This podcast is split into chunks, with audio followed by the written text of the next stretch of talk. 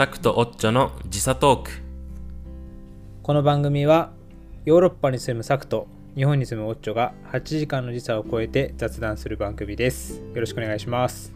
はいよろしくお願いします。エピソード18になりましたね。はいエピソード18です。どうなんですか？ちょっと久しぶりになってしまいましたけど、時間合わなくて。やっぱちょっと時間合わせるの難しいよね。いやそのやっぱ時差トークって、まあ、時差なんですけど時差って難しいし、そう時差難しい。しかもこの時差がさ23、はい。時間とかじゃなくてさ、うん。やっぱ8時間あるじゃん。はいはいはい。8時間だとねこっ厳しいですね。ちが起きたらそうオッチョ仕事中だしオッチョが仕事終わったら俺仕事中だし、そうなんで俺仕すよ、ね、事終わったらオッチョ寝る時間だしってね、はいはいはい。こうなかなか生活リズムをちょっと崩すか週末じゃないとできないっていうちょっとね、言い訳をさせてもらってるんですけど。いやそれもありますしなんかちょっとこの期間で思ったのはコロナで割と家にいなきゃいけない状況でもやっぱ仕事のペースとか、うん。まああのそれぞれのこう生活がある中で時間を合わせるってなるとうん。普通に仕事は要は外に出れる。いやコロナ収束した後の世界で、うん。時差で合わせるのってめちゃくちゃ合わなそうな感じしますそうだね確かに。このコロナだからこそ話せてるけどみたいな、はいはいはい、まあ今日曜日で収録してますけども、はい。まあ普通だったらねなんか旅行行ったりとかしてるかもしれないしね。いやそうなんですよそうなんですよ。飲み会とかあるかもしれないんで、うん。なってくるとやっぱりちょっと1回で取れる本数は増やした方がいいなというあなるほどね。こう2回撮りみたいなね、そうなんですね。はい。まあ、確かにね。いう感じはしますけど、うんまあまあまあまあ。そんな感じで、まあねどうですか？で、うん、うん。いきなりちょっと振っちゃいますけど、まあでもうん。どうですか？まあ日本から帰ってきて1週間経ってはいはいはい。まあ時差もあ時差あ時差ボケもはいはい。なくなりまして、まあ、おう通常運転になったんですけどはい。どうすかね？今やってるそのプロジェクトが一旦ちょっと一区切りになってなるほど。でまた新しいプロジェクトに、えっと、配属されたんですけどはいはいはいそれがまたちょっとね今までの仕事はどちらかというとその、まあ、ちょっとテクニックな話になってもいい。あ全然大丈夫全然大丈夫ですよ。あの分かんないまあとこまあます簡単に言うと、簡単に言うと、はい。そのできた電気自動車をちゃんと動きますかっていうテストをしてたんだけど、はいはいはいはい。今回はベンチマークっていう仕事になりまして、はい。はいはいベンチマークってわかる？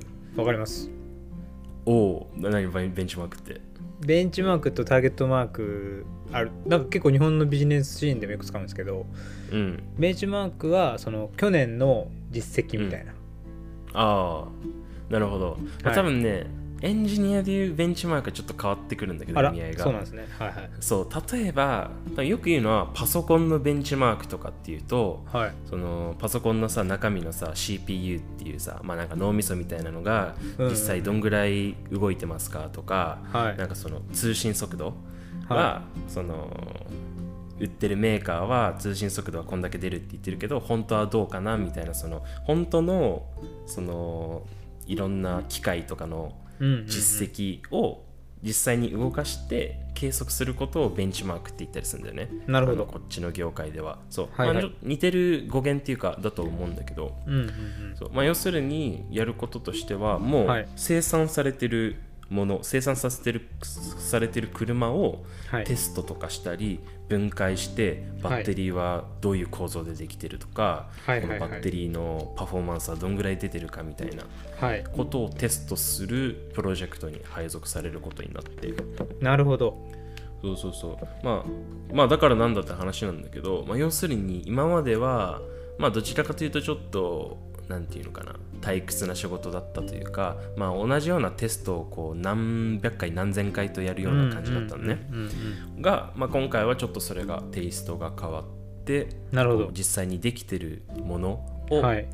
どんぐらいパフォーマンスがあるのかっていうのをテストしたり評価したりっていう仕事にん。なります、そんな仕事を中作はしてます。なるほどですね。中作中作 TV の方でそういう仕事の話とか結構するんですか？あんまりしないですか？いやーあんまりしないかな。そのうんそうだね。まあ興味ないと思うしいやいやいやいやいやいやいやいや。じゃあちょっと時差トーク限定のあれなんですけどそういうのってなんか、うん。あのーちょっとふっと湧いた疑問なんですけどうん。なんかうーんイメージとしてやっぱり日本きそういうところも例えば銀行だったら1円とか、うん。えー集合時間も1分1秒とかって、まあ、結構きっちりしてる感じのイメージなんですけどそういうテストっていうところにおいて、うん。どっちかっていうとなんかヨーロッパの人っていろんなことに対して日本よりはルーズっていうイメージがあるので、テストの結果とかに関してはやっぱり安全性と関わってくるんですか？関わってくるからそこはちゃんとしてるんですか？そうだね。まあその結局計測機器っていうのは別に日本もこっちオーストリアヨーロッパも、まあ、同じものっていうかだし、はいはい。その基準も世界基準で決まってるからまあそこは、まあ、基本的にはごまかせないことにはなってる、うーん。まあ、ただ、まあ、覚えてるか分かんないけどちょっと数年前にフォルクスワーゲンがさそのはい。排出ガスの不正をやってさ、ちょっと盛り上がっ盛り上がったっていうか炎上したっていうのもあったりとかして、まあ、はい。不正っていうのはまたちょっと別で、まあ、でもそれってさ日本でもああったじゃん。なんか日本のどこかのメーカーが不正しましたとかっていうのはちょっとうん。うん23年前かな結構荒れてた時期があったりとかして、まあ、それとはい。はいこれとはまた別なんだけど、まあうん。まあ、結論としてはそんなヨーロッパだからといってそのデータにルーズっていうのはないと思います。なるほど。うん。えーまあ、その代わりもちろん、うん。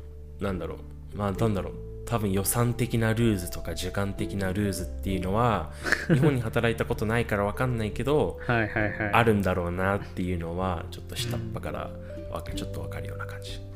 なるほど。そうですよね。そこはうん違いが出てきそうです。まあ確かにあのそういう特にあのメーカー系に関しては、あの世界基準でやらないといけないなっていうのはあるし、そうそうそう、もうね、自動車は決まってるんだよね、うん世界基準で。しかももう計測器も自動ですもんね。その。そうだね、まあ、自動だったりとか、手動でやったりとかもするけど、基本的にはもうそういうシステム化されて効率よくできるようになってて、でも、そういうシステムも、うんもうんうん。うほとんどある、なんていうの、サプライヤーが決まってて、はい。まあ、例えばトヨタもフォルクスワーゲンも同じような計測機器使ってたりとかね、なんかそういうのもあるから、まあまあまあ、そんな感じですよ。ちょっと今電気自動車って話が出てたんですけどうんうん。あのなんか最近最近っていうかもう去年先去年の11月か12月くらいにうん。日本のそのガソリン車2030年までになんかうん。2040年か、ねあのもう全部電動うん。にしますみたいなそうだね。政府が言ってでトヨタさんがうん。別にいいけどいろんなこうその分おおむね協力するけどその分こうこうこういうことがありますみたいな話があって、うんうん、ちょっとこう話題になったりしたんですけどそのやっぱうん。ガソリン車うん。に対するそのヨーロッパの人たちの考え方とか電気まあね自動車への、そはい。うん、まあえっとヨーロッパ各国もさその、パリ協定っていうのがあって、うんうんちょっと前にね。でそれで2030年とか20何十年までに、はいはい。その新しく生産される自動車は全部うん電気自動車にしましょうっていうので各国決めてて、ね。まあねそれに向かって結構頑張ってる感じはあるしうん。まあそのなんだろう特にオーストリアっていうのは結構その地球温暖化が受けやすい地域がでもあって、うんうんっていうのは、まあ、僕はちょっとあれだけどその平均、はい。世界の